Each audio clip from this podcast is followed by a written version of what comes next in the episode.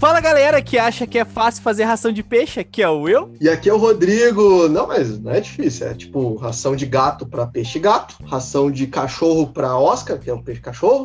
Pode bater cachorro, um. Faz sentido. Não, claro, pô, tu bate ali no liquidificador um pulmão, um fígado, um coração de boi, que claro que o peixe come isso aí todo dia. Sim, ele caça. E é fácil, pô, não é difícil fazer ração pra peixe. Ah, para. Mas hoje a gente tá com ele.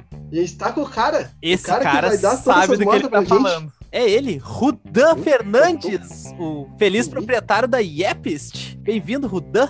Valeu, Will. Valeu, Rodrigo. Obrigado pelo convite para participar aqui com vocês, né? Do Aquário Bizarro. E estou aí à disposição. Façam suas perguntas, vamos conversar o que eu puder estar falando sobre ração. Vocês esqueceram de falar também da ração de coelho para Guppy, né? Pá, quem foi o animal que fez essa, né? Só porque Aí, o bicho procria igual coelho não quer dizer, né? Não, pô.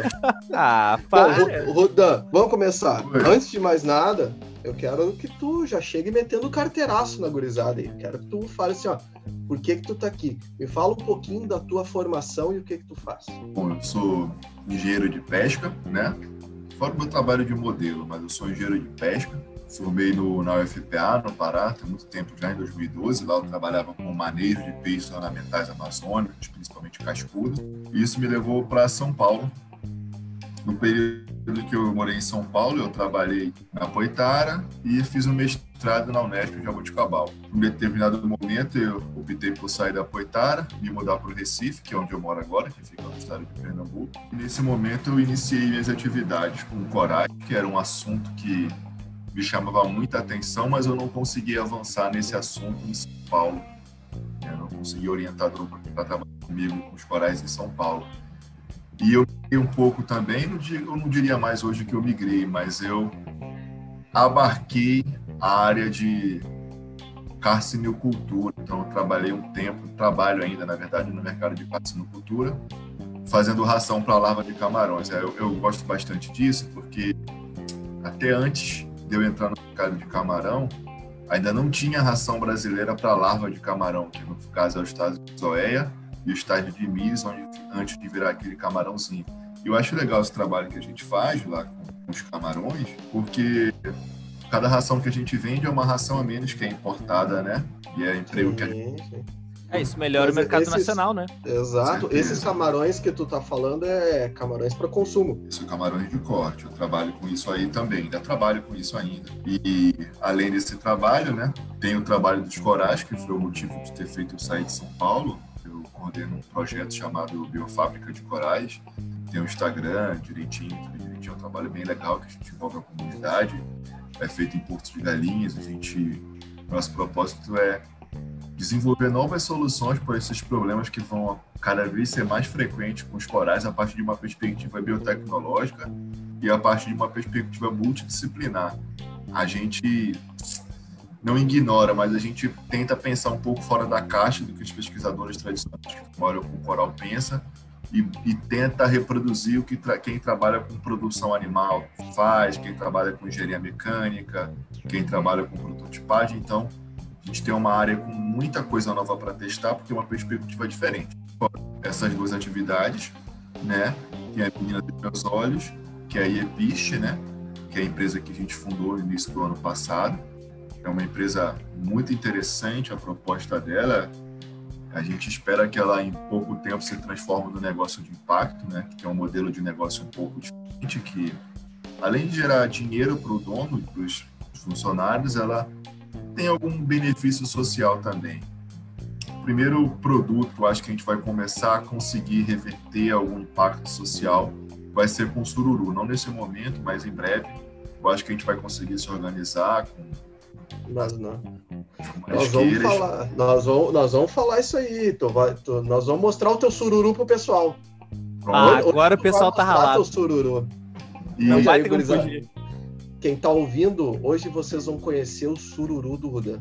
Uhum. Olha aí. Só o sururu, as ovas também. Olha, Olha aí, rapaz, vamos conhecer todo o Rudan hoje. aí é isso. Aí eu vou falar só uma coisa, uma curiosidadezinha sobre a Iepiste. É que o I é de água, né? Em Tupi-Guarani, então representa isso. A gente tem a nossa logo, que é um círculo, que pode representar a terra, a água, ovo, mas a vida como um todo.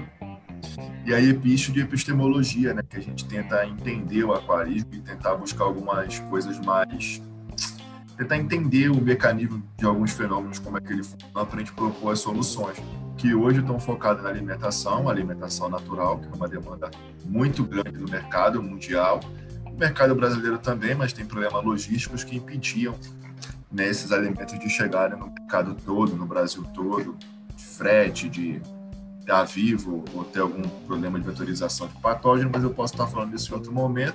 Acho que eu já dei uma carteirada grande até, falei demais, né? Não, não, tá nada, tá tem bem, que botar tá falando bem. em cima da mesa. A, a gente vai entrar ainda, de mu muitos assuntos que tu falou agora, a gente ainda vai entrar, a gente vai falar ainda. Esse é só o início do episódio. É, nem começou. É só o início. Do episódio. Sou todo ouvidos agora. Ô Dan, aí, eu quero né? saber de ti. Qual foi o primeiro contato que tu teve com o aquarismo? Contato que eu tive com o aquarismo, eu tive esse... Eu já morei no Rio Grande do Sul. Meu pai era militar. Na época que eu morava aí, até pouco tempo atrás, se eu procurar na casa dos meus pais, eu encontro um livro que era muito legal que tinha antigamente, que era um livro cheio de foto de peixe, e tem informações que eu encontro nesse livro, que era como se fosse não é um livro que a gente montou um livro lá em casa que a gente encadernou, mas era como se fosse um, um versículo de jornal, que tinha mais de 200 e tinha uma, um caderninho que vinha cada espécie. Era muito interessante isso. Eu lembro disso na minha infância. E eu lembro que quando a gente mudou para o Rio de Janeiro, os meus pais, a gente andava muito de bicicleta, né? Meu pai e minha mãe, cada um uma bicicleta, eu e minha irmã de outra bicicleta. E a gente andava meu município inteiro, que é Magé, no meu caso, bairro de Piabetai, eu andava vários distritos desse município. E meu pai ia falando com as pessoas que criavam peixe, já foi o maior polo de produção de peixe do Brasil, Magé, Polícia, depois em outro momento. Hoje a Muriaé, aquela região do sul de Minas ali, né? Sim. E eles pegavam uns peixinhos e tal. Na minha casa tinha um aquário que eu não me lembro desse aquário. E na minha casa eu lembro que eu tenho umas fotos de umas, umas manilhas, aquelas de cimento, que a gente ficava tomando banho até eu e minha irmã e devia ter uns paulistinhas ali, paulistinha não, os poecilídeos ali, eu lembro disso vagamente. Com 14 anos, eu me mudei para Belém. E meu pai levou esse aquário desmontado, que devia ter um metro por 50 por 40. Devia não, tinha essa dimensão. O tradicional 200 litros. Aham. Uhum. É. E aí eu comecei a ser aquarista aí, porque ele montou o aquário, mas quem tomava conta era eu. Aí eu comecei a aprender, comecei a fazer aqueles plantadozinhos, né? Meio holandês, mas no nível 10 vezes menor. Mas eu comecei a tomar gosto aí. E aí só foi, só foi seguindo o fluxo natural das coisas, né? Porque de fazer a faculdade, eu não queria fazer nada, queria pescar e cuidar conta dos peixes de aquário. Aí foi, foi o que aconteceu. E aí, esse foi o teu primeiro aquário, então. Esse foi o aquário que é, tipo, é, esse é meu e, e pau, tu chegou a montar outros depois, que, tipo, ah, esse, esse definitivamente é meu. O meu primeiro aquário considerar que foi esse de 14 anos. Foi interessante esse aquário, porque tinha muito peixe, né? Aí tinha um cara que vendia uns peixes amazônicos misturados, que ele sempre ia lá em casa me vender, era interessante a relação com ele e foi um aprendizado de vida, porque ele me vendia os peixes muito baratos. E depois eu aprendi que ele me vendia os peixes muito baratos, porque ele precisava muito daquele dinheiro. Então, eu fiquei um aprendizado de vida aí nessa questão, porque às vezes forçava a barra um pouco, achava que era um bom negociador, mas eu não era, ele estava enforcado. Ah, olha aí. É, é, provavelmente era quase o coletor, né? Porque o pessoal não sabe muito dessa indústria aí. Da... Eles estão por fora. A gente no, no podcast tenta ensinar um pouco o valor do peixe, justamente por isso que o pessoal não sabe que lá na Amazônia o cara que coleta o neon ganha 10, 15 reais pelo milheiro do neon. É, não é muita é, coisa, não. O cara que coleta. Esse cidadão ele não era bem um coletor, ele era uma espécie de atravessador, mas um atravessador é, complexo falar dele. Ele era uma pessoa muito pobre, paupérrima. Eu não tinha dimensão que existia nem pobreza daquela do, do tamanho que ele tinha. E uma vez ele comentou uma coisa que estava mal, fui na casa dele ajudar ele. Quando eu cheguei lá, que eu tive dimensão do que que era. Não, você andava em várias palafitas para chegar na casa desse cidadão. A casa dele devia ter uns dois por dois, uma lata de tinta era o era a panela, uma lata de Nescau era a lata de Nescau era a panela, a lata de tinta era o fogão, uma rede atravessada, uma televisão de tubo, uma tartaruga amarrada pelo pé. Aí eu aprendi a ter um pouco mais de ser um pouco mais humano aí com esse episódio que eu vi, sabe? Depois disso, meu pai teve um bar, eu tinha um aquário no bar do meu pai, e depois disso eu entrei na universidade, e na universidade eu fui muito feliz, porque eu fui orientador, fui orientado de uma pessoa chamada Rodrigo Fujimoto, que trabalha na Embrapa hoje. posso dizer que foi meu pai científico. Ele é meu pai científico, está vivo ainda. E aí ele abriu todas as portas para mim. Então lá na universidade foi quando eu tive mais aquários. Então a gente fazia muitos experimentos. Trabalhei com muitos animais. Trabalhei com bandeira, que é normal. Trabalhei com muito cascuro. Trabalhei com polidora. Trabalhei com muito neon. Recebia uma vez a gente recebeu uma carga de 12 mil neons para trabalhar com nutrição e foi muito interessante que a gente desenvolveu um método de coletar as fezes do neon. Porque quando você trabalha com nutrição, uma parte do trabalho você tem que dar a comida e você tem que coletar as fezes para e você tem que pesar. No caso de animal terrestre você pesa, mas para animal aquático você bota um marcador, que é uma coisa que vai estar na comida, ela vai entrar e vai sair sem ser digerido. E com base daquela porcentagem do marcador, que é fixo, o peso dele, você sabe quantos por cento do alimento o animal ingeriu. Então, a dificuldade de trabalhar com neon é que você não consegue obter as fezes do neon, que é muito pequena. Então, a gente tem uma muito grande de animal. Aí entrava aquela história que a gente conversou um pouco antes de começar o aqui oficial, né? A gente fazia os alunos mais novos sinfonar, né? Com a boca meio para uma tela, para um lugar adequado espécie dos animais. Pago. Pra gente poder fazer os ensaios. Ah, hora outra a gente engoliu um cocôzinho de neon, sossegado. Gurizada tudo indo nutrida para casa, não precisava nem jantar. Mas eu, o que me chamou, o que me chamou a atenção, o pessoal do norte, tu vai saber com certeza, Ruda. Mas mesmo o cara numa dificuldade muito grande lá, que é uma das realidades dos atravessadores, dos coletores hoje de peixe, não dá para negar isso, né? O pessoal não ganha tanto dinheiro assim. Mas o cara já fez um sistema de venda porta a porta, né? Em vez de ser meio que um jequiti, ele fazia jaraqui. Ele saía vendendo peixe para todo mundo. É, esse cara ele vendia peixe de porta em porta mesmo. Era um cara, mas ele não era bem um coletor. Eu não sei definir o que, que ele era, porque é complexo. Se você pegar um carro andar 200 quilômetros em Belém comigo, de sair de Belém para o interior, que eu morava no Pará, né, fiz a faculdade lá, você vai ter lugar que tem muita borboleta, tem muito nanóstomo, tem muito a carabandeira ali perto, tem lugares que você vai encontrar. É mais ou menos como se tivesse lugares específicos para ter o peixe. Eu acredito que esse cidadão ele pegava os peixes das exportadoras, negociava com alguém, algum que pode cair em Garapé, por exemplo, em Manaus, já, já me reportaram que próximo das exportadoras grandes tinha muito peixe que não era do local. Eu acho que se ele coletasse era algo mais assim, nesse sentido. É que, tem as, é que tem as fazendas lá também, né? Tem as fazendas, e aí os peixes às vezes é, eles mantêm, né? Naqueles. É, o pessoal é, não, não entende o que é uma fazenda de peixe. A gente já explicou o que é uma fazenda de peixe no podcast. É, onde As fazendas levam, de peixe em Manaus, eles botam uma rede quadrada gigante dentro do rio. E lá vão, eles vão mantendo os peixes. É um tanque, pode se dizer que é um tanque rede, é como se for, ele bota vários tanques rede, pronto, é nessa perspectiva. Exato. E aí, uh, essa questão, bom, tu falou um ponto chave aí na tua apresentação. Tu é, fez é, exato. Toda essa, Eu até essa questão. Então, tu foi um, um dos caras que desenvolveu tanto a ração quanto o rótulo. Tu fez parte, tu era, acho que a, a mente criativa do negócio. Teve uma equipe, com certeza, junto contigo que desenvolveu. Mas tu teve uma experiência muito grande na Poitar, entrando nesse, no ramo daí mesmo de aquarismo, né? Vendo como é que funciona o comércio de peixe ornamental no bruto mesmo ali dentro, essa história toda. Foi essa, esse impacto? Foi na Poitar ou foi um pouco antes? Cara, quando eu olho a minha história, parece que as coisas vão acontecendo como se fosse uma coisa linear. Eu precisava estar naquele lugar, naquela hora. Eu considero o meu pai científico, o Rodrigo Fujimori, anteriormente.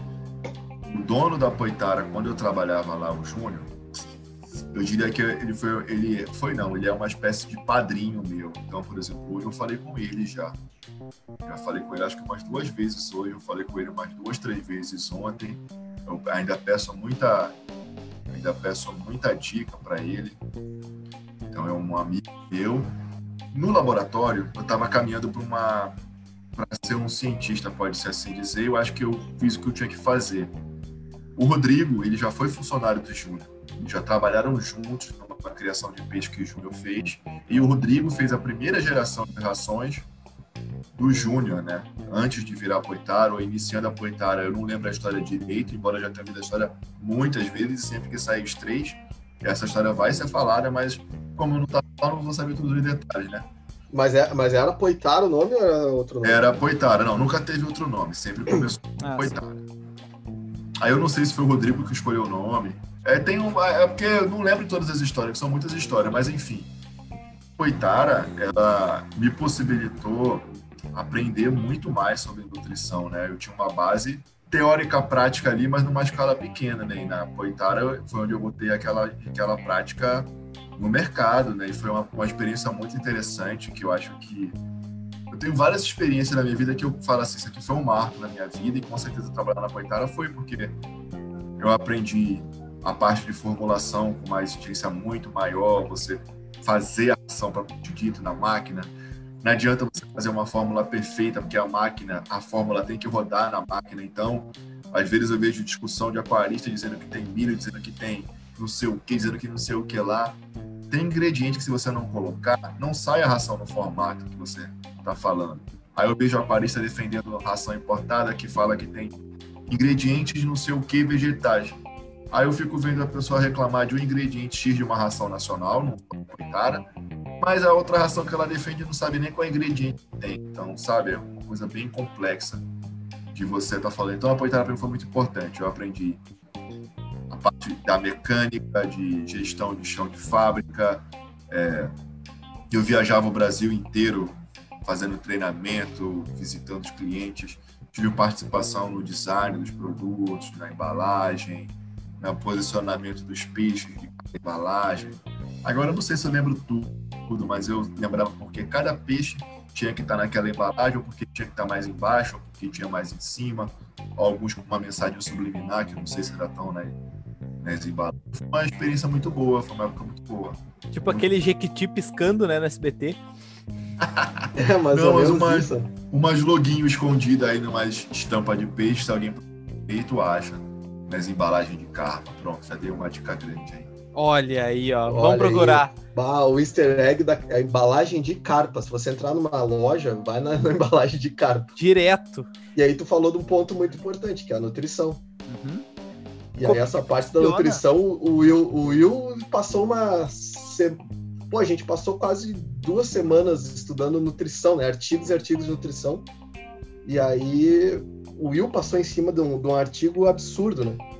É, aquele que eu te mandei até, para te dar uma olhada se tinha uma base científica, se era interessante, se daria para entender bem. Eu lembro dele. Tu, é, tu, tu, até falou, não, artigo interessante, pode continuar dando uma lida. E, cara, tem muita coisa interessante. Uh, uma das coisas que chamou a atenção foi sobre a questão da proteína para o peixe.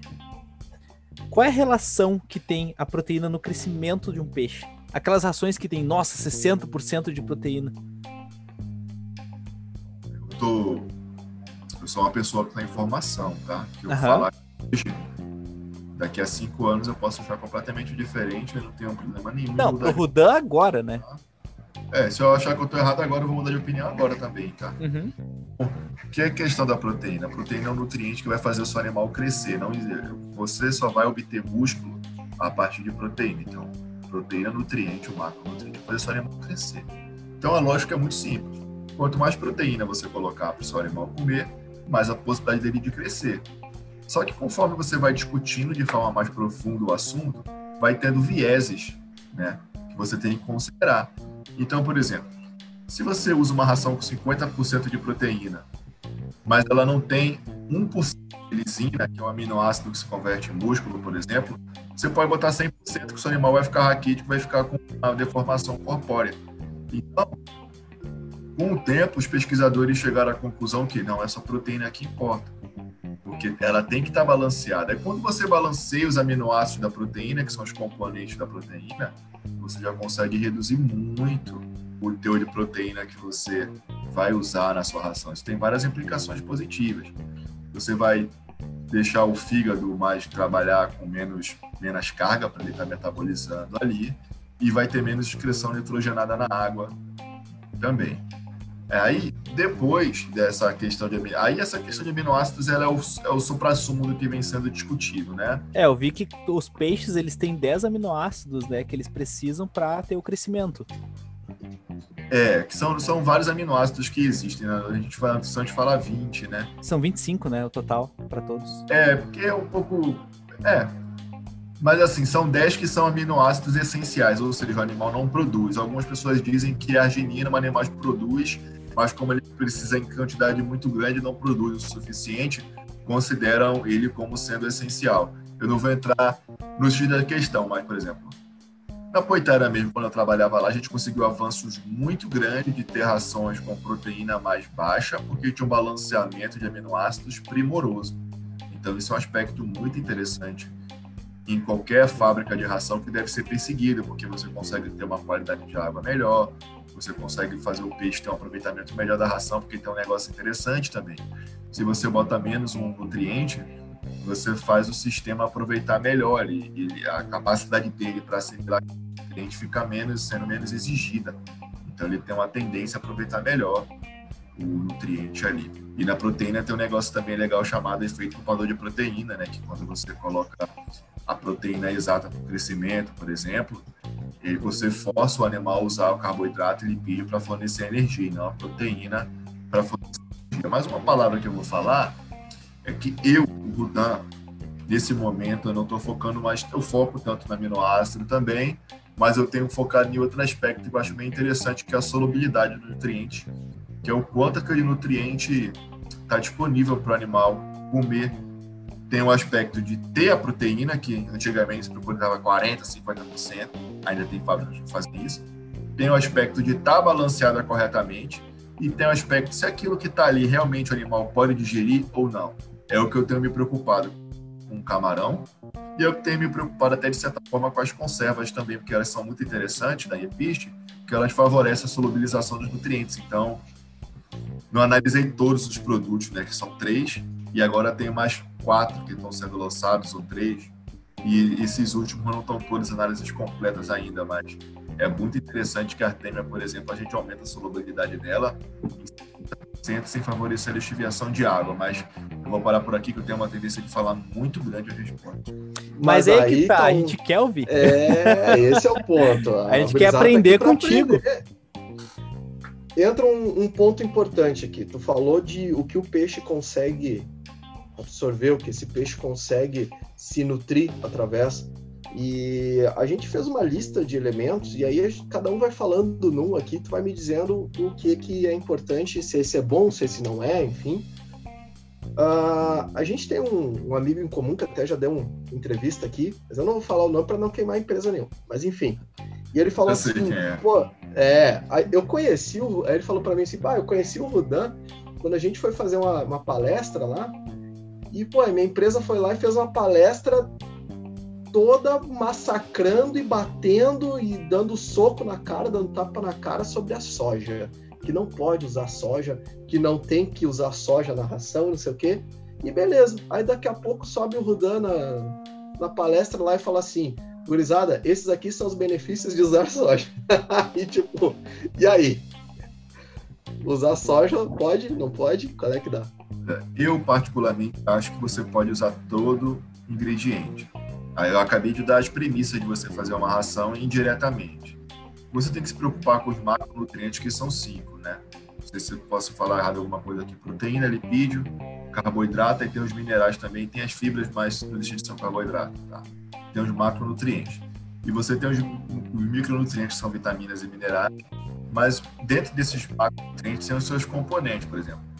A, a proteína ela tem os aminoácidos, os lipídios têm os ácidos graxos, então, é, se você tem um, um, ingrediente, como a soja, por exemplo, você tirou o fator antinutricional dela, você ferveu ela, você hidrolisou, ou você fermentou ela, ela não vai ter o perfil de aminoácido perfeito para peixe nenhum, nem para animal nenhum, muito provavelmente. Mas você vai corrigir isso. Você vai comprar a lisina pura e você vai colocar que é um aminoácido, a metionina, enfim, que você precisar de acordo com a exigência do seu animal. Você vai corrigir aquilo ali e você considera o quanto é digestível ou não, aquele ensaio de nutrição que eu falei anteriormente, né, de digestibilidade. Então, tem animal que vai digerir 90% da soja, tem animal vai digerir 70%, tem animal que vai digerir 50%, mas tem animal que não vai digerir. Em geral, os animais nossos aquários eles são onívoros, eles vão digerir soja. E E a, a indústria gerou vários mecanismos para você viciar a soja. Eu falei alguns aqui, temos enzimas exógenas também. E tem a própria agricultura, né, evoluindo. Então, assim, a soja é um ingrediente como qualquer outro que vai depender das razões locais, o laboratório usar ou não, como a indústria usar ou não. Não sei se é um ingrediente que eu usaria sempre em qualquer ração, mas não é o tipo de argumento comercial que eu usaria para um ingrediente ou não. Prefiro falar de vantagens do meu, que a pessoa às vezes vai usar centeio. Na Europa, se lá só tem centeio, só tem trigo. Não tem sentido ele usar soja que vai ter que importar dos Estados Unidos ou do Brasil. Ah, vou isso, usar... isso cai na mesma, isso cai na mesma questão do milho, por exemplo. Por que, que eu vou te falar? É o amido de milho, no, né? É, aqui a gente vai dar, vai dar alguns nomes para o pessoal entender. Por exemplo, a Cera e JBL, que são alemãs, elas têm, elas botam essa propaganda de ah, nós temos uma ração mais natural, nós temos uma ração que base é mais é, são menos ingredientes, mais natural, enfim. Aí tu pega, por exemplo, uma quem está chegando agora no, no, mercado, já tinha ração antes, mas está chegando agora no mercado nacional, e a composição deles já tem milho, já tem outros componentes. E aí entra essa questão que tu faz muito, faz muito sentido, que, por exemplo, qual é a matéria-prima principal que eu tenho no meu país para usar? Quem está onde? Estados Unidos, né? Exato. Quem é o maior produtor mundial de milho? Estados Unidos. Então, o europeu, ele quer ser o dono da verdade, né? Ele pega a realidade dele e quer importar para o mundo inteiro como se ele tivesse capacidade de produzir o ingrediente que ele tem lá para alimentar todos os peixes do mundo, que nem isso acontece. Então, acredita quem quer, né? Assim, não sou contra, acho o produto bom, os produtos importados são bons, senão não venderia aqui, mas é, os ingredientes são bons, mas não é, eu acho que o caminho não é por aí, entendeu? Não é tão simples assim, né? Não, é claro que não, né? E Rudan, a gema de ovo, o pessoal usa muito para alimentação, né? Principalmente de alevinos. Olha, eu acho a gema de ovo um ingrediente perfeito. Vou, vou, calma, não vão se assustar. Até um pesquisador chamado Halver, que na década de 50 fez um trabalho genial. O que, que ele fez? Ele pegou um ovo inteiro e ele pra, trabalhou com salmão, eu acho que foi na Europa, não lembro ao certo mais. E ele fez um trabalho genial. Ele parte do princípio que um ovo tem tudo que você precisa para viver, senão você não nasce. E aí ele, baseado no perfil nutricional do ovo, que tinha de aminoácido, que tinha de proteína, lipídio, de ácidos graxos, ele fez as primeiras rações baseada nesse conceito de proteína ideal, que é esse conceito que você vai baixando proteína. Olha o delay do aquarismo. Na década de 50 começou o conceito de proteína ideal com Halver. Delay de 70 anos que a gente tem. É um... Aí, esse Halver ele começou a partir desse princípio e ele começou a fazer as formulações. Então, para concluir a história do Halver, ele imitou o ovo para fazer as primeiras rações com base no conceito de proteína ideal. Pronto. O ovo é bom, o ovo é ótimo. O problema do ovo é que, para você, primeiro que o ovo não, aí o ovo é balanceado para a espécie dele, né? Para outra espécie ele vai ter um pequeno desbalanceamento. Um peixe não precisa fazer bico criar pena. Um passarinho precisa fazer bico criar pena. Ah, faz sentido. Mesmo o ovo vai precisar ser balanceado. E o, o, ovo é uma proteína que vai estar ali, né? Muito fácil de ser entemperizada pela água, né? Ser hidrolisada ou ser atacada por algum microorganismo. E é um nutriente maravilhoso. Então imagina aquele nutriente maravilhoso, uma bactéria que cresce 10 mil vezes mais rápido que o peixe. Vai estar acessível tanto para o peixe, tanto para a bactéria. Então, acho que o ovo pode ser uma excelente matéria-prima para rações, desde que você consiga aplicar tecnologias nela que impeçam ela de ser lixiviada e que balanceie ela de acordo com as peças que você vai estar utilizando. E aí é entra, o segredo, entra o segredo numa questão que eu, que eu gostaria de perguntar para ti, gostaria de falar contigo, então eu vou antecipar um pouquinho sobre esse assunto, que foi até o, o Marco Luz, lá do, do nosso grupo, mandou essa pergunta. Não, não é bem um... Ele mandou a pergunta, mas eu vou destrinchar por um outro sentido que a gente que eu quero levar, dando um gancho nisso que tu falou. A gente vê uma gurizada aí, mas uma gurizada medonha, assim, né? Gurizada arteira, fazendo patê de tudo que é tipo. Os caras botam pulmão, os caras botam coração, os caras botam fígado, os caras botam cenoura, os caras botam whey, os caras botam achocolatado, os caras botam tudo que puder botar num liquidificador, bate, congela. E tu falou um negócio aqui que é muito importante, que é essa, as rações que são fabricadas e são desenvolvidas, industrializadas, elas também têm a preocupação com o aquário em si, para não haver rejeitos, para não haver sobras, para ver a nutrição perfeita do peixe, porque o peixe, o que ele esteja se alimentando, seja aproveitado pelo peixe. Então, tu tem um cuidado com o aquário todo, seja com a água, seja com o peixe, seja com bactérias, como tu próprio falou. Até hoje na minha vida, eu nunca vi um peixe sair da água e comer o coração de um boi. Faz sentido isso?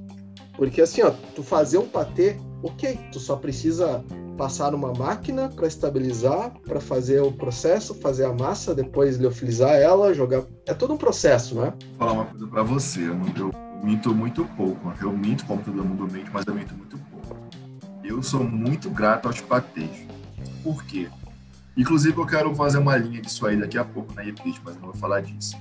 É, eu sou muito grato aos patês, porque o patê me possibilitou eu ter minha perspectiva de trabalho mais nova que eu tenho hoje. Não o patê, não que o patê faz isso, né? É, Para você fazer uma ração, você precisa pensar na pelo menos 60 nutrientes, a combinação perfeita deles aí, para o peixe e para o ambiente, né? Quem usa patê em larga escala geralmente é criador.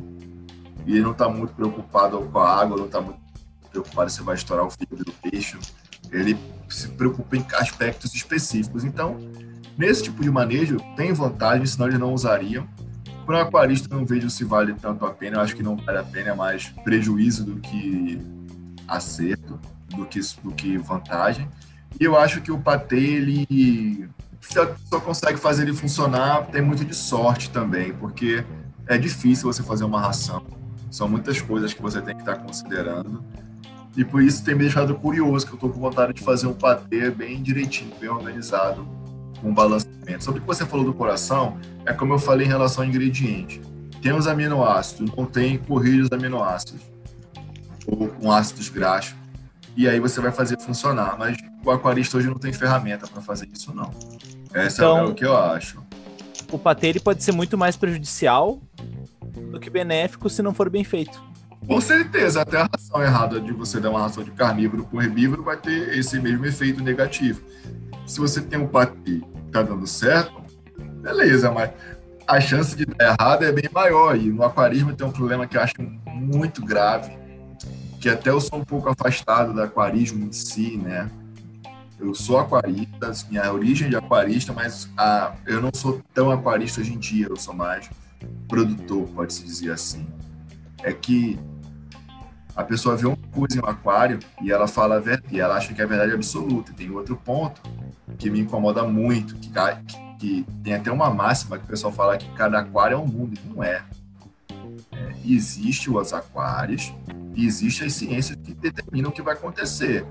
Se você tem muito nutriente, vai ter um crescimento de algas ou de bactérias ali. Não tem para onde ir em função de ter luz, em função de não ter luz. Se você tem uma fonte de de íons ali, ele pode estar fazendo o pH subir, o pH descer. O que acontece é que às vezes a gente não tem o conhecimento suficiente da base, não estou dizendo que eu tenho esse conhecimento, e faz a gente achar que cada aquário é um mundo. Na verdade, a gente não conhece o fator que une todos os aquários, né? Então, acho que a gente tem que tomar um pouco de cuidado.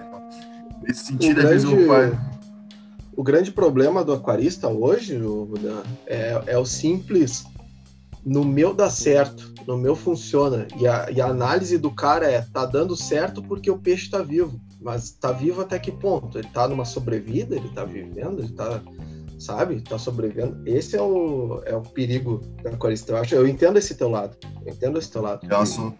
Eu gostaria de um dia, sabe, desenvolver métricas de avaliação de bem-estar de peixe. Nossa, porque muito me interessa. Eu queria ter um aplicativo, alguma coisa para o cara saber se o peixe dele está saudável, está comendo, tá comendo pouco. Tem um índice que é muito interessante, ele é muito simples, chamado fator de condição.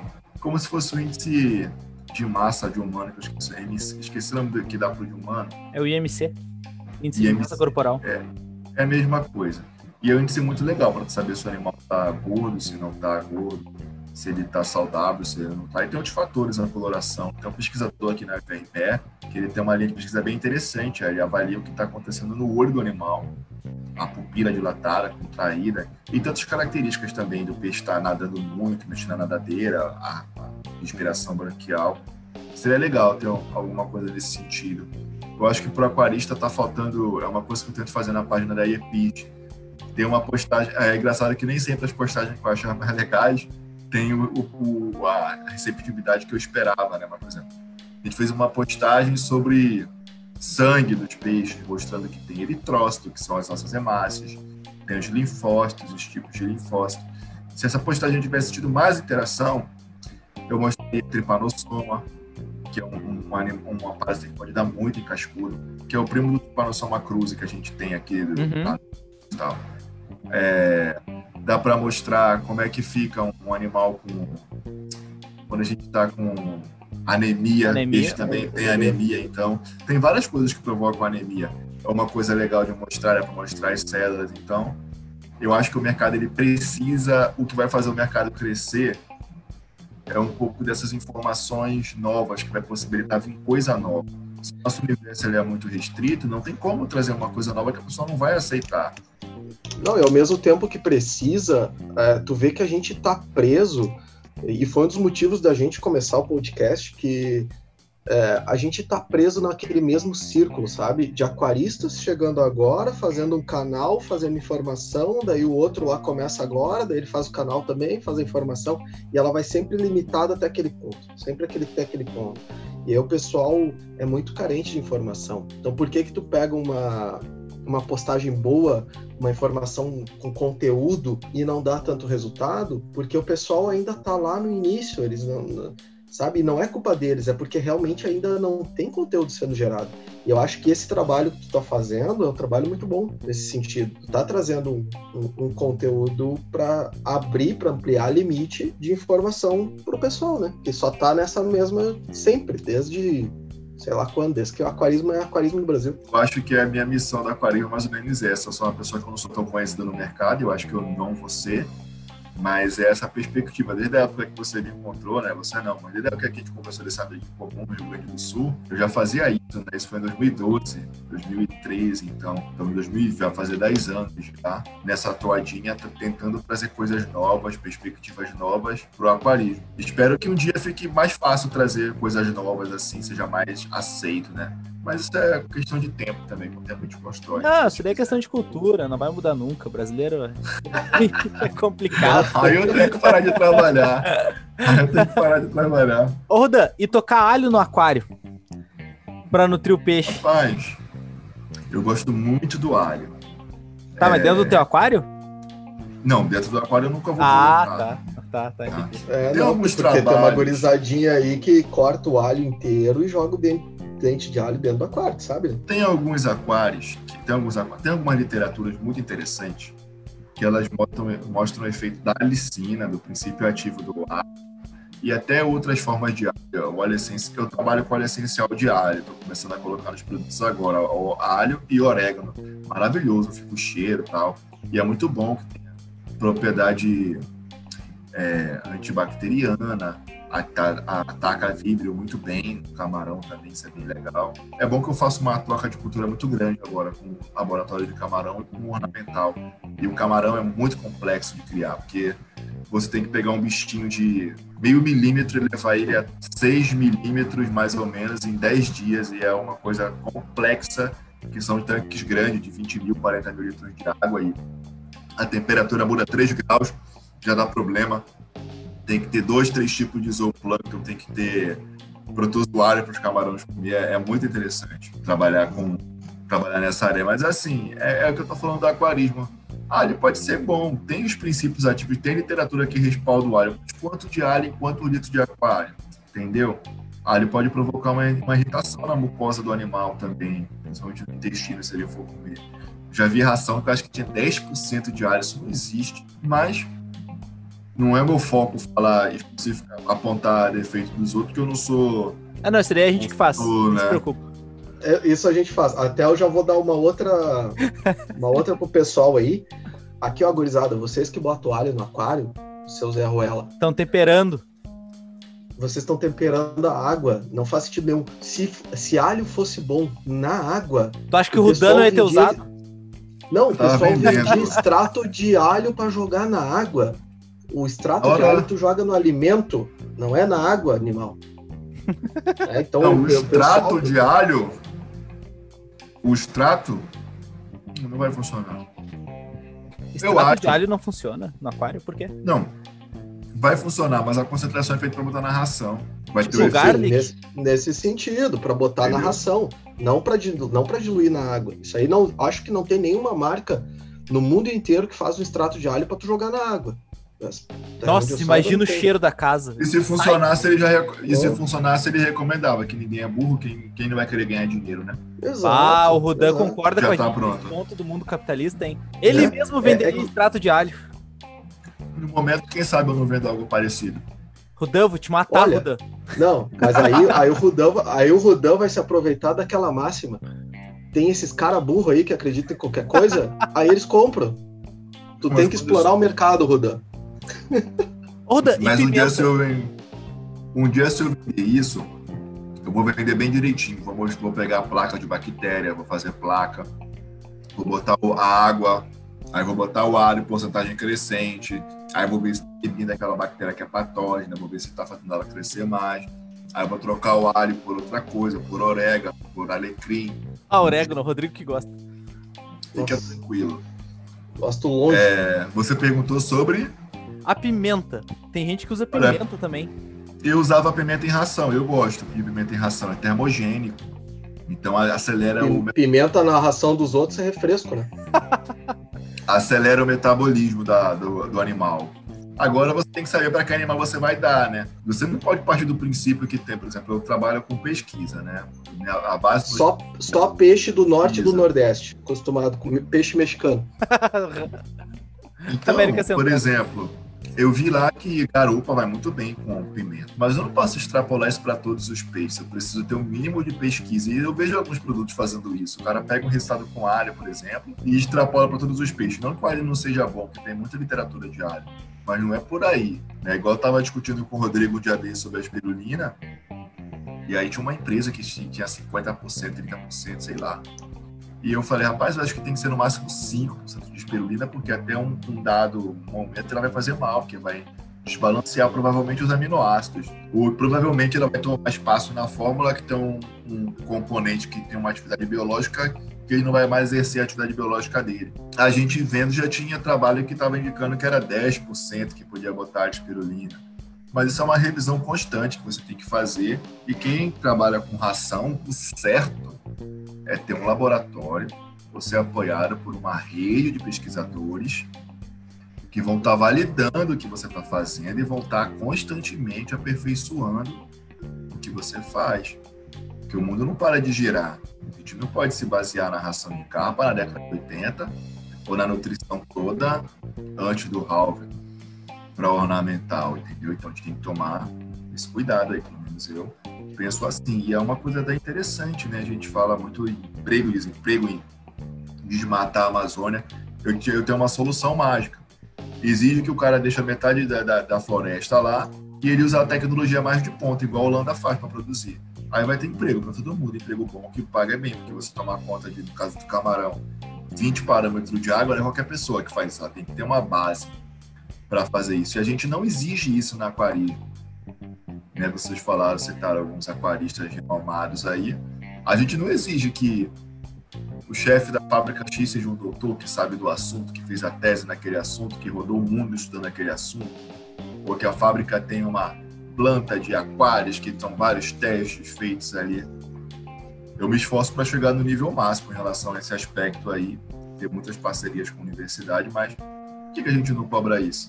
Não, a gente cobra, só que os caras não estão nem aí pra nós, é. né? Não, o aquarismo é, como todo. Não, é que o aquarismo hoje, infelizmente, a gente tem, tem episódios que. Tem dois episódios que a gente passa uma hora xingando todo mundo, porque o aquarismo hoje, como um todo, a função dele é ser. A, a grande maioria pensa no que é mais barato, no que é mais fácil e se o peixe morrer, baratinho, bota outro. Essa é a realidade do aquarismo hoje. É, eu, para ser bem sincero, eu acho que vai demorar muito para mudar, porque o mercado é uma pirâmide. Sempre esse mercado vai ser o maior. A questão é que mesmo os que estão na parte mais alta, por exemplo, as fábricas de rações podiam se esforçar mais para tecnificar o mercado. Porque se você não deixa esses pequenininhos desistir do aquarismo, uma hora eles vão ter dinheiro. Essas crianças, que é a maioria, né? Outra hora, essas pessoas que têm um aquário, quem, quem tem um aquário feio? Se você tem um aquário plantado top, desses níveis de competição, e você faz a pessoa conseguir aprender a fazer isso, aos poucos várias coisas vão melhorando, isso também se for acessível, né? Então tem que levar em consideração esses fatores aí, vocês estão falando besteira demais, enfim. Tu, tu falou um negócio aqui que isso aqui já estava na lista de, de perguntas e que eu quero fazer essa pergunta para ti. Tu comentou que a gente conversou tempo atrás sobre a espirulina e realmente hoje tu pega marcas que estão falando lá que tem quase 50% de espirulina, que os caras, a princípio principal, e são várias marcas, não é uma só. Ah, porque o principal dela é espirulina, porque não sei o que, e tem um monte de espirulina. Só que eu aprendi com o pessoal lá fora que tu falar também que tem um monte de espirulina não quer dizer muita coisa, porque a espirulina ela tem uma classificação também. Tem espirulina boa, tem espirulina ruim, enfim. E também tem uma outra, um outro quesito, que é isso que a gente está falando. Tu pegar, por exemplo, uma espirulina lá, ah, tem quase 50% de espirulina. Tu pega rações, até falando agora mesmo abertamente, tu pega, por exemplo, a cera, a cera lá tem 5% de espirulina. E aí eu fui falar contigo, tu me falou, não, a taxa de espirulina é 5%. Mas já tem um outro artigo já que está dizendo que é 10%. Mas, bom, de 5 para 10 é uma, é uma razão grande, mas não é 50. É 100%, a outra diz mil, mil não, sei lá quanto, 10 mil por cento, sei lá quanto por cento é. Complexo. Exato, e aí uh, nós temos também outras algas chegando forte no mercado, como por exemplo a, a clorela, que é, é, fortíssima. O que que tu, tu pensa nesse sentido assim, espirulina, clorela, é, em relação também à, à, questão natural? A gente a gente está vendo um, tu falou esses dias para mim, a gente conversando, falou, ó, os caras estão tentando reinventar a roda. Porque eu te falei o seguinte, que a tendência do mundo hoje no, no mercado, tanto de rações quanto de produtos, é trazer cada vez mais essa parte ah, natural, porque a gente vive numa numa, numa razão entre aspas pseudo-ecológica, né? Eu quero eu quero salvar o matinho lá, mas eu tô comprando o que tiver na frente. Eu quero salvar a batata, eu quero salvar a, a cenoura. Mas os caras estão nem aí. Então, tipo, ah, eu vou comprar esse rótulo aqui que ele está dizendo que é amigo da natureza. Então, esse, essa galera toda está começando a fazer, entre aspas, produtos que são mais naturais. E aí tu me falou assim, não, esses caras estão reinventando a roda, porque isso aí já existe. Só estão botando rótulo. E aí você já respondeu, porque é justamente isso, assim não temos que falar da clorela, vai depender da ração que você vai fazer. Eu preciso ver o perfil de aminoácido, o perfil de nutriente dela, para falar se é um nutriente bom ou ruim.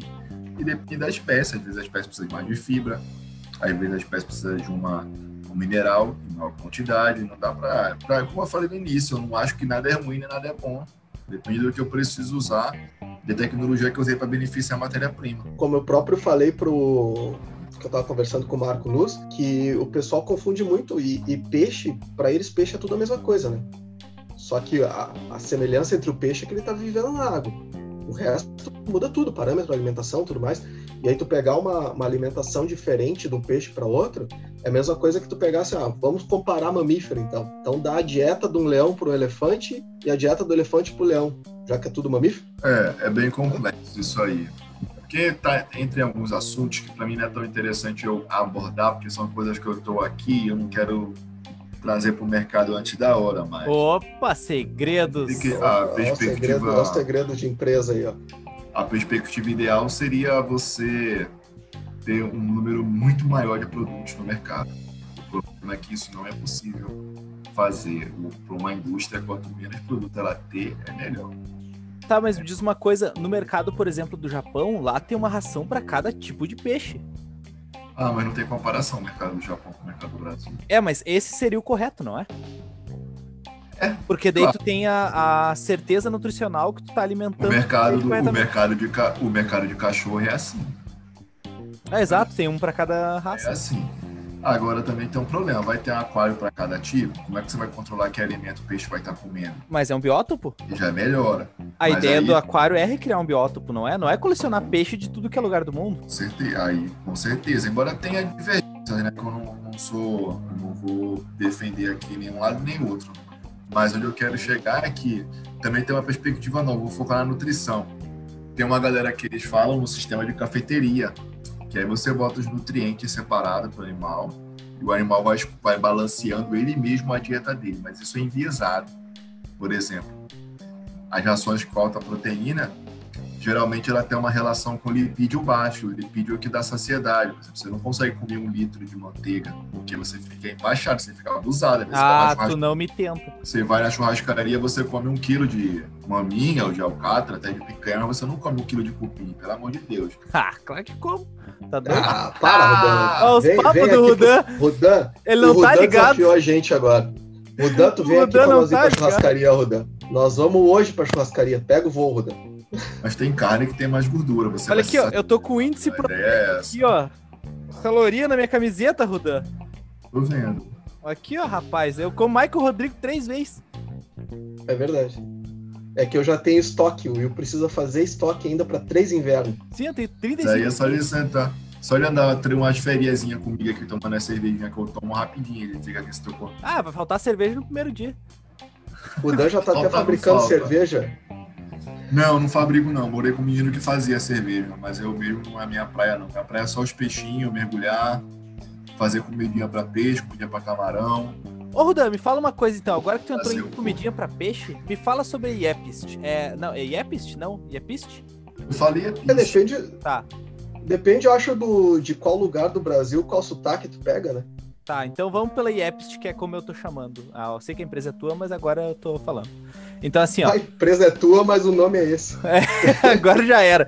Orda, a, a, eu li no rótulo da Artemia ali, por exemplo, que ela pode ser dada como alimento principal. Ela pode substituir a ração tranquilamente, assim? Na minha opinião, pode. É um ponto bem interessante esse aí. Que quando você pega um reprodutor de peixe ou de camarão e você pega um alevino, uma larva, tu já viu uma larva viver sem alimento natural? Nunca vi uma larva. Mas não vai viver. Então, por exemplo, eu tava falando do camarão, que é muito interessante, o exemplo do camarão do laboratório. Cara, as, as laboratórios de camarão, né, que é laboratório não, mas é como se fosse fazenda com 50, 100 funcionários, eles têm um setor só de microalga para alimentar as larvas de camarão. E até hoje, no mundo inteiro, ninguém conseguiu tirar as larvas de camarão. As larvas não, as microalgas da fase de zoea 1 e zoea 2 do camarão. Zoea 3 pode tirar, mas não vai ser a mesma coisa. Então o pessoal leva até PL catu, até para sempre leva microalga, né? Mas até berçário, até PL leva. Vai mudando a microalga, mas leva. Então, Zoea 1, cada dia é uma fase. Zoea 1, Zoea 2, Zoea 3, meses 1, meses 2, meses 3, aí vai PL de 1 até 14, 15, que quando está no laboratório usa microalga. Então, você vai sendo condicionado até pela tendência das pesquisas e até pelo mercado achar não, a ração é o ingrediente principal que ela substitui tudo. A ração é muito importante. Se você associar a ração com alimento vivo, você tem uma tendência de ter melhores resultados. Não tem de vida que só o alimento vivo é suficiente.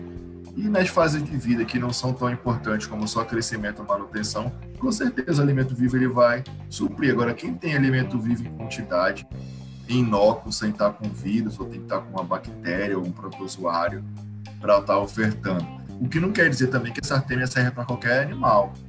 É, tá? por exemplo, para ciclídeos herbívoros, Malawi, por exemplo, seria prejudicial tu dar artêmias, não é? Certeza, seria um animal. Agora sim, prejudicial, eu não diria que é, porque uma coisa que as pessoas ignoram no herbívoro é que às vezes ele precisa comer um pouco de proteína e você está vendo ele comendo mato, mas você não está vendo a microvida que tem ali, o copepodito que tem ali, algum microcrustáceo que tem ali. Eu não estou dizendo que é o ingrediente principal de uma espécie dessa, que é herbívora. Mas de um gupe talvez seja, tá? de um paulistinha talvez seja, de algum apistograma, de algum ciclídeo, talvez possa ser o alimento principal. Sim. Hum, Aí eu, essa para eu responder isso com mais profundidade, eu teria que consultar a minha equipe para eu peço uma lista já, pesquisa aí nos artigos as espécies que com certeza que a gente estuda muito. Então, por exemplo, você pega os artigos científicos, às vezes é, interessante, é engraçado, porque a gente tenta seguir uma onda, né? Igual esse pensamento europeu em relação aos ingredientes que são bons ou são ruins.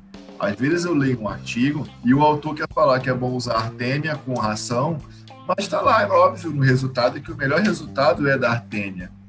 Ele poderia até falar que é melhor resultado de Artemia e ração quando você considera fatores financeiros, econômicos. Mas às vezes ele esquece desse aspecto e ele fala que é a moda do pensamento e ele não está vendo o resultado propriamente dito. Ali, por exemplo, o mandarim, copperband, vai ter que alimentar com alimento vivo, que ele não é, vai comer Exatamente. Bangai, às vezes, que é um peixe que nem é tão complexo, algum mais antes. Então, alimenta, alimenta. Entendeu? É tipo, é tipo aquele pessoal lá que fez os, os testes da Terra plana e aí chegou assim, ó, não, não deu, não deu, não deu certo aqui, mas ela é plana, tá ligado? Tipo isso. É. Eu tenho, eu tenho uma questão sobre artigo que o doutor Miguel, grande doutor Miguel lá do grupo, um dos nossos admins, ele mandou perguntar para ti, já que tu falou sobre artigo, ele falou: tem alguns artigos que falam sobre a alimentação de alevinos com cisto, se ela é melhor do que, que a ração, por exemplo? Boa pergunta e manda um abraço para ele. Eu não conheço ele pessoalmente. Não, eu não, vou, eu não vou mandar abraço porque eu não gosto dele. Não, pode deixar que eu mando. Ah. Olha, eu vou fazer uma farinha aqui para ele, uma farofa.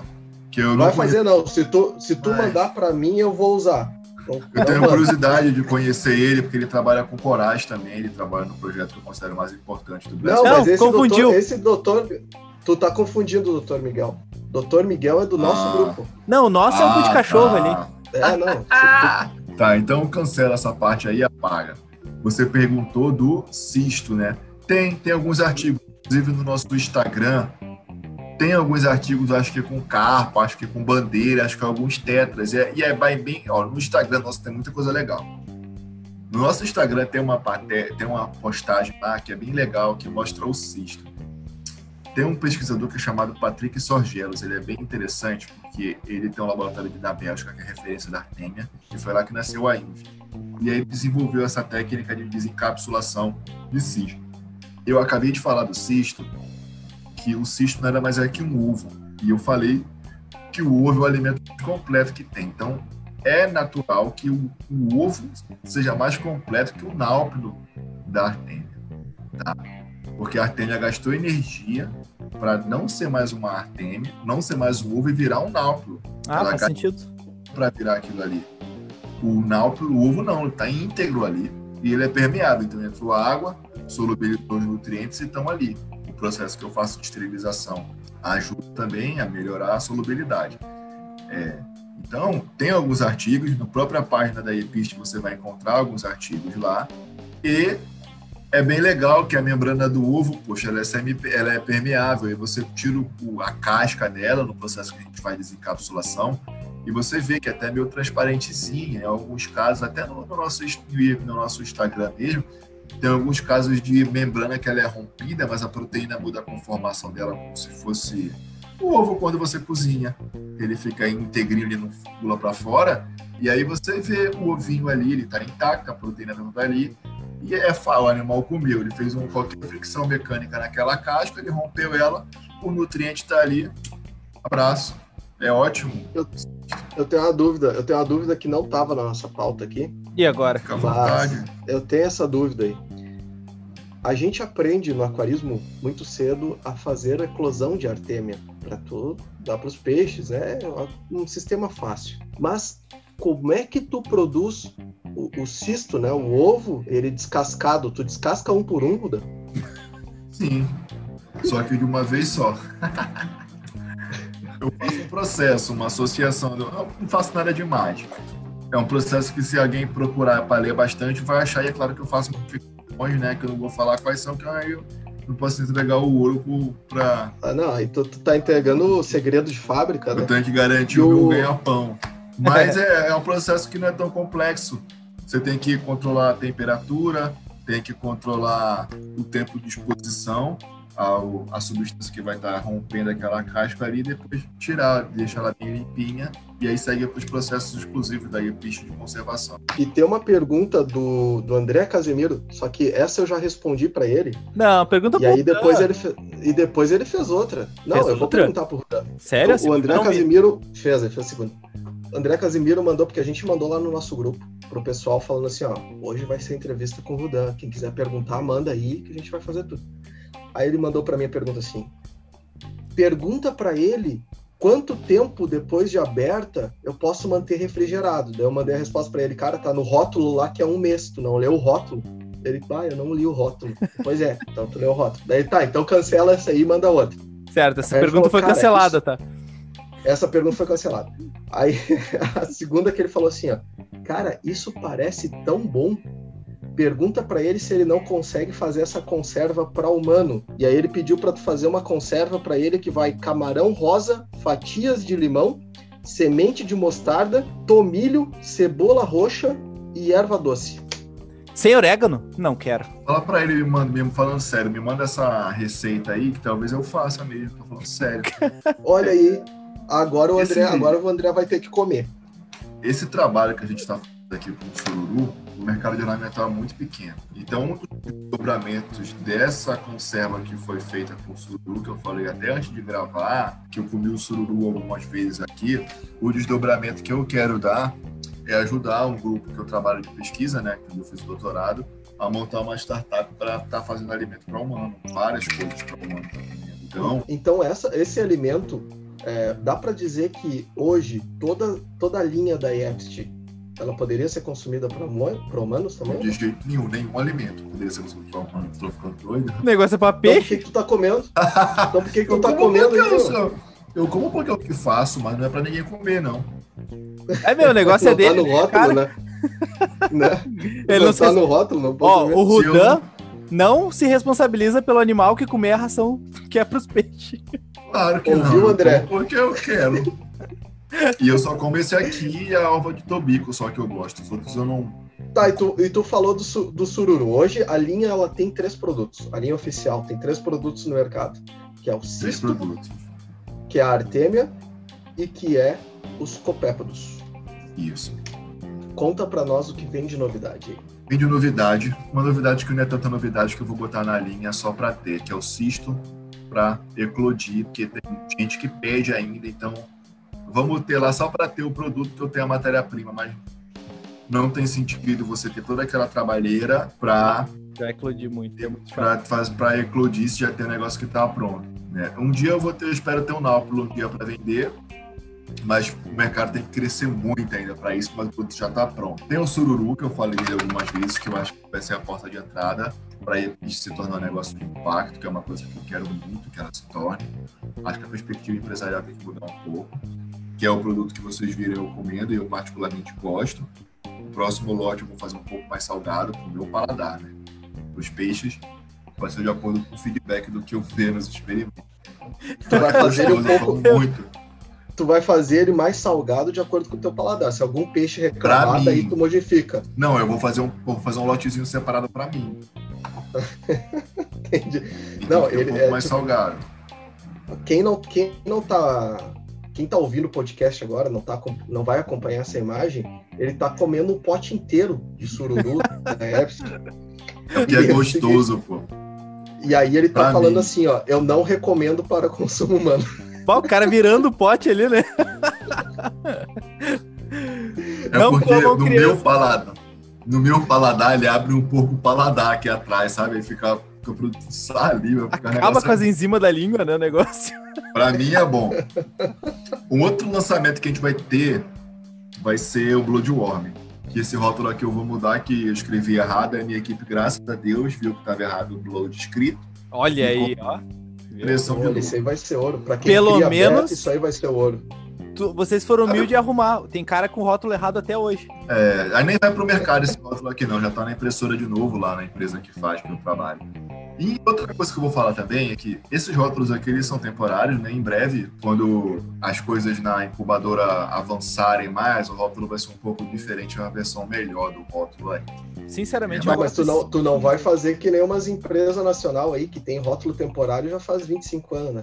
trabalho muito Assim, eu mudo muitas coisas muito rápido, tanta coisa que acontece aqui. Ah, o teu potinho é, interessante. Esse daí é legal. O potinho de vidro a gente escolheu dele. porque é um potinho que ele é o melhor em inocuidade. Então, para não ter risco microbiológico nenhum, ele era o melhor pote que tinha de vidro e não é tão barato, é caro. Então, mas é, e o frete fica muito caro.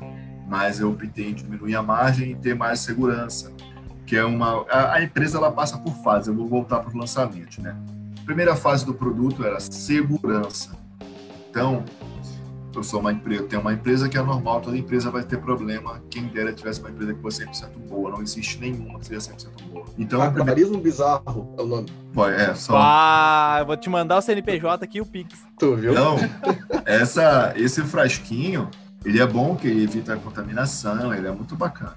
Não, a empresa passa por fases. A primeira fase é a fase de inocuidade, risco microbiológico, a gente se esforçou muito disso.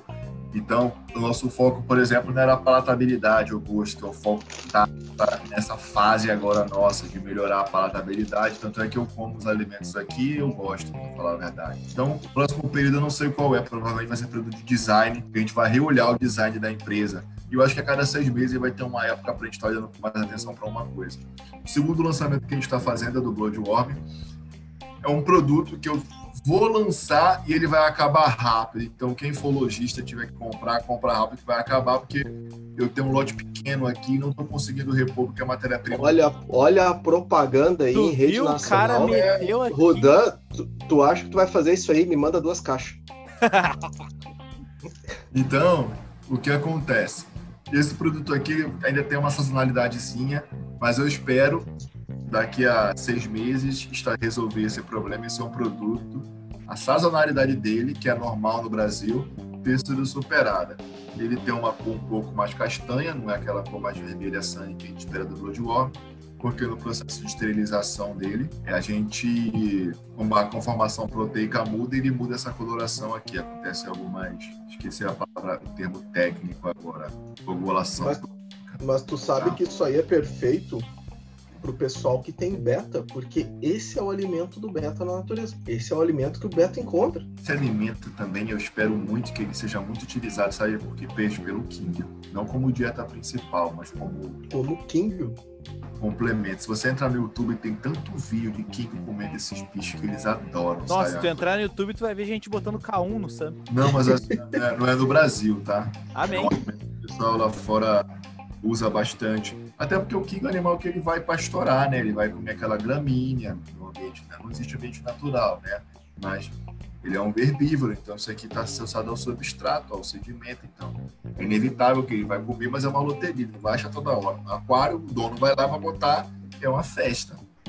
Esse produto ele é muito interessante. O tempo que eu demorei para é um produto fácil de fabricar, mas ele tem muito problema microbiológico. E você vai fazendo as placas de bactéria, você vai vendo fungo, vendo não sei o quê.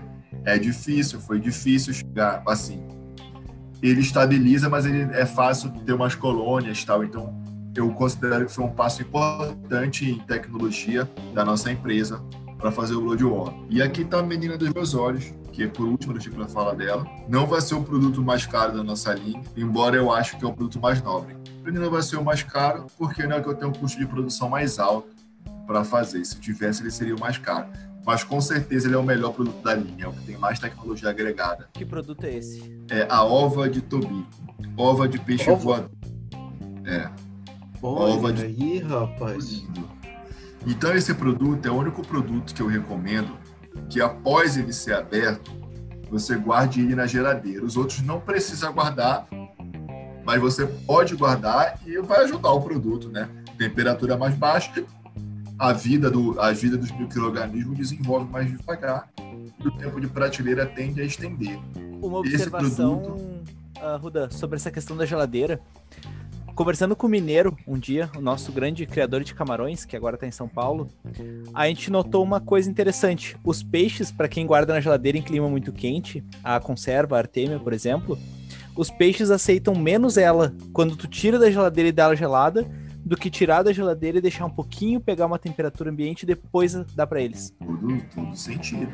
É, que daí eles não gostam daquele gelo, acho que deve dar aquele choque térmico na boca, o peixe gospe. Com certeza. Só vejo porque eles elefante não- macaco eles não usam- comer sorvete. É que eles não usam oral B sensitive, né? É, exatamente. Pra- Então, pro pessoal que bota na geladeira as conservas, tira ela um pouquinho antes de dar o alimento, que vai ser mais interessante. O peixe vai ter um proveito Pega um melhor, né? pouquinho, ou pega um pouquinho da água do aquário num potinho, bota ela ali, pra ela pegar a mesma temperatura, e aí depois tu despeja no aquário de volta. Isso, perfeito, perfeito. Então esse produto aqui, já falei da geladeira, que é um aviso importante, tá na caixinha, e tem um motivo especial para ele estar na caixinha, eu vou ter que gastar mais dinheiro para lançar ele. Esse produto Ficou bonita É um- essa caixinha. Ficou legal, gostei. ficou, né? Essa versão aqui não é a versão final. A versão final vai estar pronta na semana que vem e vai ser um pouco mais grosso aqui nesse papel. É, eu tô aprendendo de papéis, acho que é o 300 gramas, uhum. 350 que vai ser. Então tá aqui o produto, depois que eu tiro da caixinha, tá? Aí eu vou abrir aqui. Ele, ele é o único que vai ter essa tampinha branca. É um caviar o negócio, hein? É, Ficou é um bonito, caviar. né? É um, é um peixe voador. É Elva de Tobi. Esse produto aqui é muito exportado para o Japão, sabe? Agora está na entre safra, estou com dificuldade de obter ele, mas ele vai ser tranquilo de ter o estoque regulador. E, e a minha pergunta para ti é: tu bota isso aí na torrada? Eu não, mas o pessoal bota no sushi. Em Olha cima. Aí, instala. Olha instala aí, o ovinho. Olha, ele tá comendo também, ó. É, pela mas cara ele dele, recomenda... ele não gostou que nem o sururu. Não. Mas ele não recomenda para humanos. O sururu é muito mais gostoso. Isso aqui eu não recomendo comer, não. Mas os peixes adoram esse aqui. E ele tem um aroma muito legal também de óleo essencial, que eu falei do orégano, que eu falei do, do alho também tem nesse produto aqui. Ele foi o mais difícil de fazer. E aí, se você não guardar ele na geladeira, ele pode oxidar os carotenos dele, que no caso são carotenos de beterraba. Então é bom ele não pegar luz sobre hipótese alguma, tá? Hum, então tem que ter cuidado para não guardar sob iluminação intensa. É, sempre na caixinha de papel, sempre na caixinha dele, sempre sem expor a luz, para não mudar a conformação dos carotenos. Interessante. Cara, que negócio bacana. Que produtinho bacana, hein? Parabéns, Esse parabéns, Duda. Esse para os peixes marinhos vai muito bem. Deixa eu ver uma coisa aqui. Para água doce e para água doce, isso aí vai tranquilo ou não? Ah, vai, pô. Isso aqui é ouro para água doce. e agora eu vou te. Aqui... Eu vou te fazer uma pergunta. É gostoso, acho que é a minha, minha última pergunta. Depois eu acho que o Will tem mais uma pergunta e para quase finalizando, a minha pergunta para ti, agora eu vou ser o cara chato. Pô, cara, agora eu vou ser o cara chato. O cara lançou Bloodworms, o cara lançou Ovo de Tobico, o, o Sururu, lançou a Ova Premium, e aí eu vou falar para ti o que eu já perguntei para ti um tempo, mas o pessoal perguntou, então eu tenho que perguntar. A gente tinha uma cultura muito grande no Brasil, até pela Alcon, né? Eles tinham o Tubifex, tu não vai lançar Tubifex, Rodrigo? Assim que eu tiver acesso à matéria-prima em quantidade suficiente, eu lanço. Cara, vai no, no, valão, vai no valão, no esgoto ali, dá umas cavadas que tu acha. Pega um quilo, né? Louco. Como é que você vai no dia tem, no outro dia não tem, é para você industrializar o processo, padronizar, fica difícil, mas ó, se o mercado aceitar a proposta da EPISH, gente vai ter muita novidade no mercado, é muita.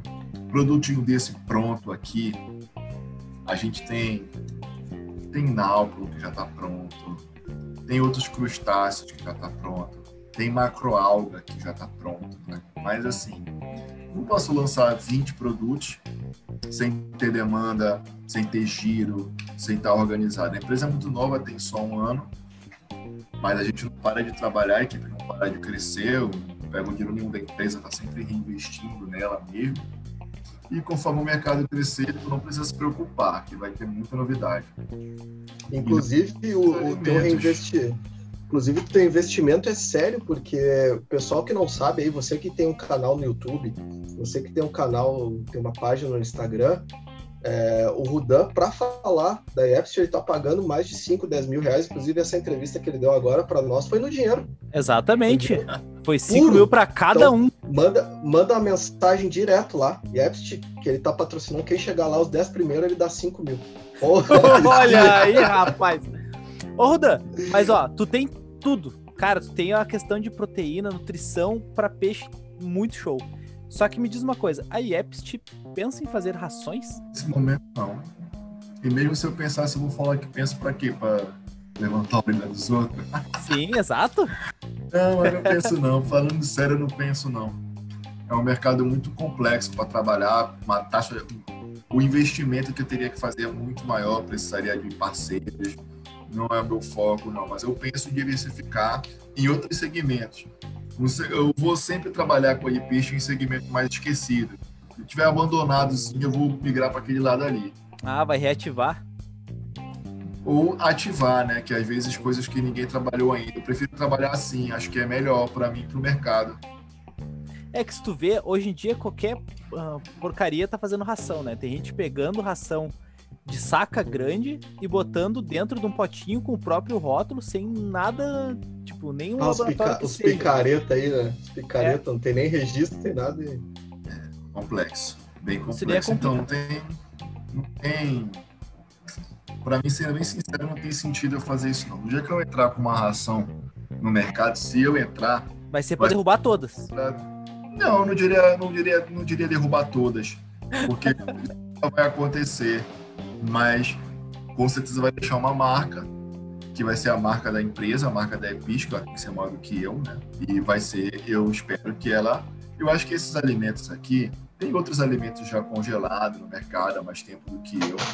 Talvez não começaram a desenvolver mais tempo do que eu, porque para fazer esses alimentos aqui foi o tempo do doutorado. Quatro anos, mais ou menos. Um pouco, eu, quatro, cinco anos, porque depois do doutorado ainda precisei trabalhar um pouco para lançar, né? Mas quando eu fizer uma ração, se eu fizer uma ração, eu acho que ela vai representar algo similar que esses alimentos possibilitam, querendo ou não.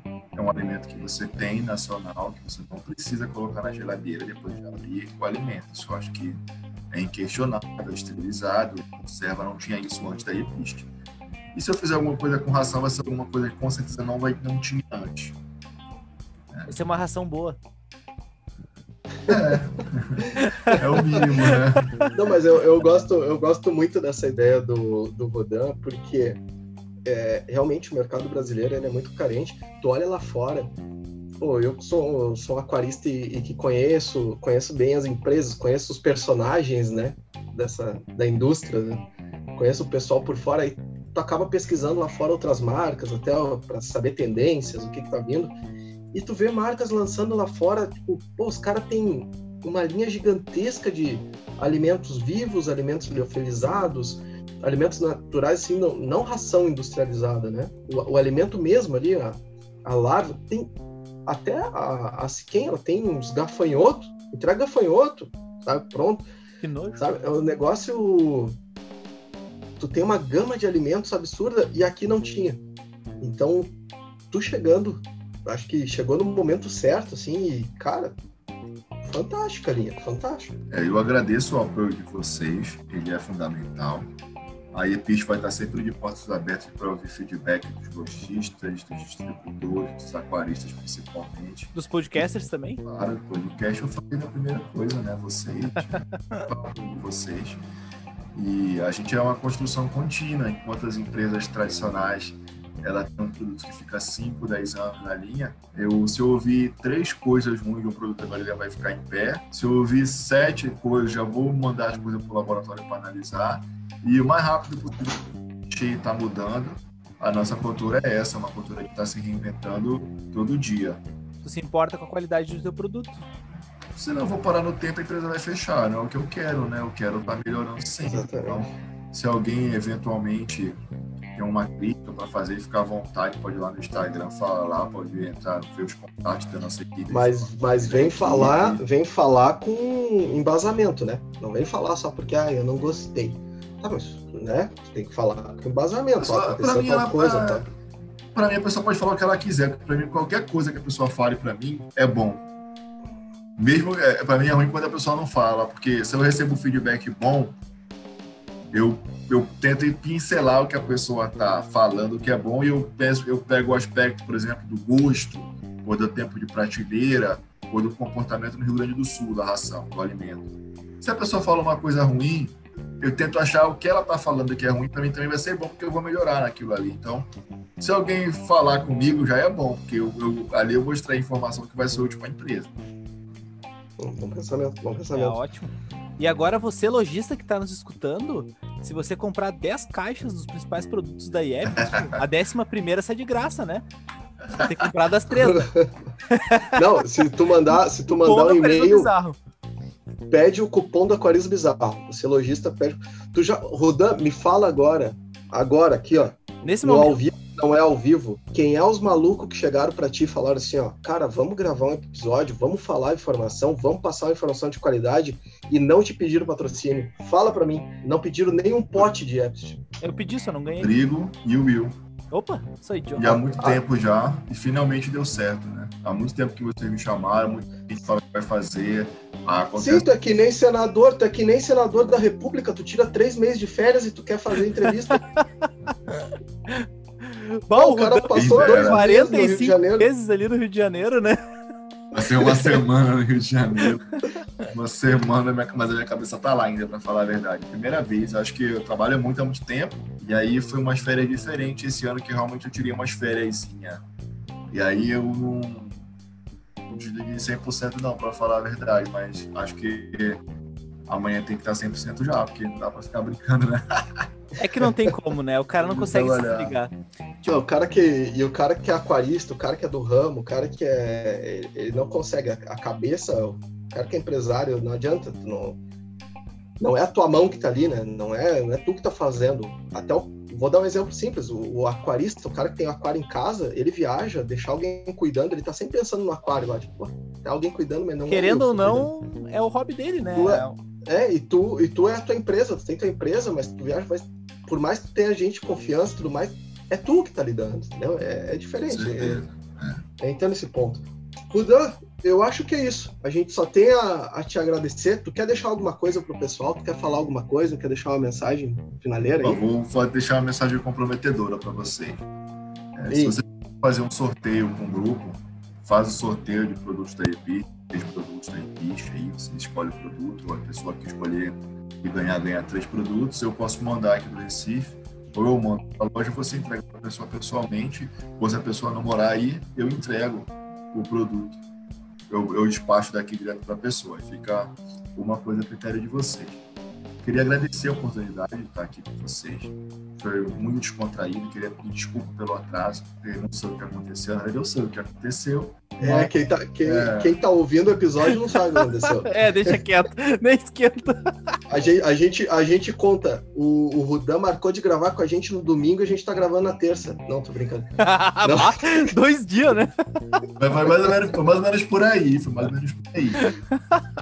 É... Não, ô Rudan, a gente tem que agradecer. Cara, cada informação, cada sílaba que tu utilizou hoje, com certeza agregou muito para uma galera. Para mim, principalmente, porque eu tô estudando bastante essa questão de alimentação, porque tem uns caras que adoram a questão de patezinho, e eu vi tu falando que o cara tem chance maior de dar merda, é um jeito de eu mostrar para aquele cara, não, cara, imagina, se uma mente genial que nem o Rudan, que é formado, que tem diploma, pô, que o cara tem de diploma, eu não tomei de água esse ano ainda, entendeu? Em questão de alimentação e a química, cara, é sensacional. Tu é foda, Rudan. Exatamente, é. e essa é a proposta, essa é a nossa proposta, pegar pessoas que são foda, que são boas, são dedicadas na área delas, e mostrar pro pessoal, fala aqui, ó, aqui não tem achismo. A gente tá mostrando, entendeu? A gente tá. Tem, tem dado, tem fundamento. E, e, cara, tu é uma referência. Tu é uma referência. Tu pode, às vezes, a gente tem essa questão, às vezes, pô, tem que ter a humildade, né? tudo mais. A gente tá sempre aprendendo, tá sempre em evolução. Mas tu é uma referência. Tu desenvolveu uma linha fantástica, tu, tu trabalhou num, num segmento muito pesado e tu tá fazendo uma uma linha hoje de, de alimentos que é muito boa. Então, que, que com certeza vai crescer porque vai estourar cada vez mais o pessoal utilizando. Então, pô, a gente tem muito, muito a te agradecer pelo episódio de hoje. Sei que tua agenda é sempre. É corrida, lotada, né? Exato. Porque quando, quando tu, tá na, tu não tá na empresa, tu tá vendo série, né? Tá ignorando a gente. Mas. Barra nos dedos! o cara não se aguenta. É bem-vindo ao Aquarismo Bizarro. E, cara, te agradecer mais uma vez. É... Valeu, Fantástico episódio de hoje. Obrigado. Estou à disposição de vocês sempre que vocês quiserem.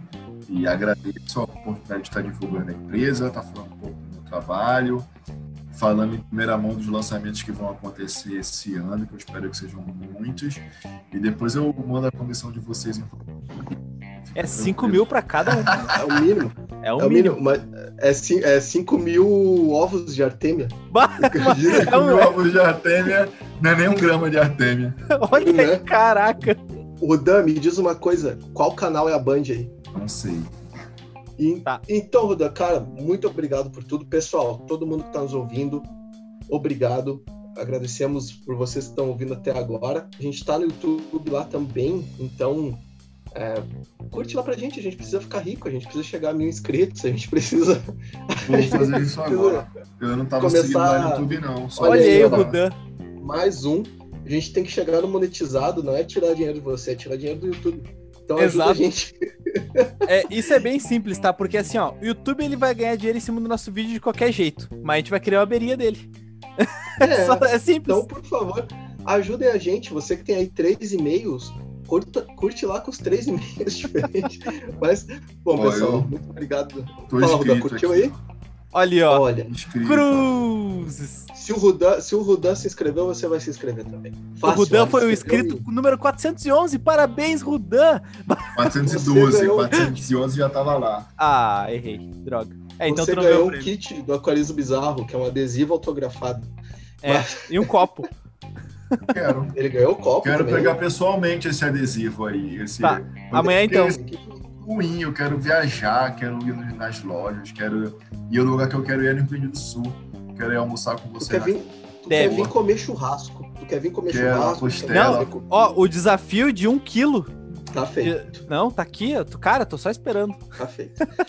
Então, pessoal, eu vou ficando por aqui. Obrigado a todos mais uma vez e eu fui. Então, pessoas, qualquer dúvida, crítica, sugestão, elogio ou doação de kit de alimento da Yepist, por favor, envie um e-mail para aquarismobizarro.gmail.com. Estamos no YouTube, que é o Aquarismo Bizarro também no Instagram, que é o arroba Bizarro, e no nosso site, onde temos alguns podcasts já transcritos para o pessoal que é surdo ou deficiente auditivo, que foi alfabetizado, que é o www.aquarismobizarro.com.br. E eu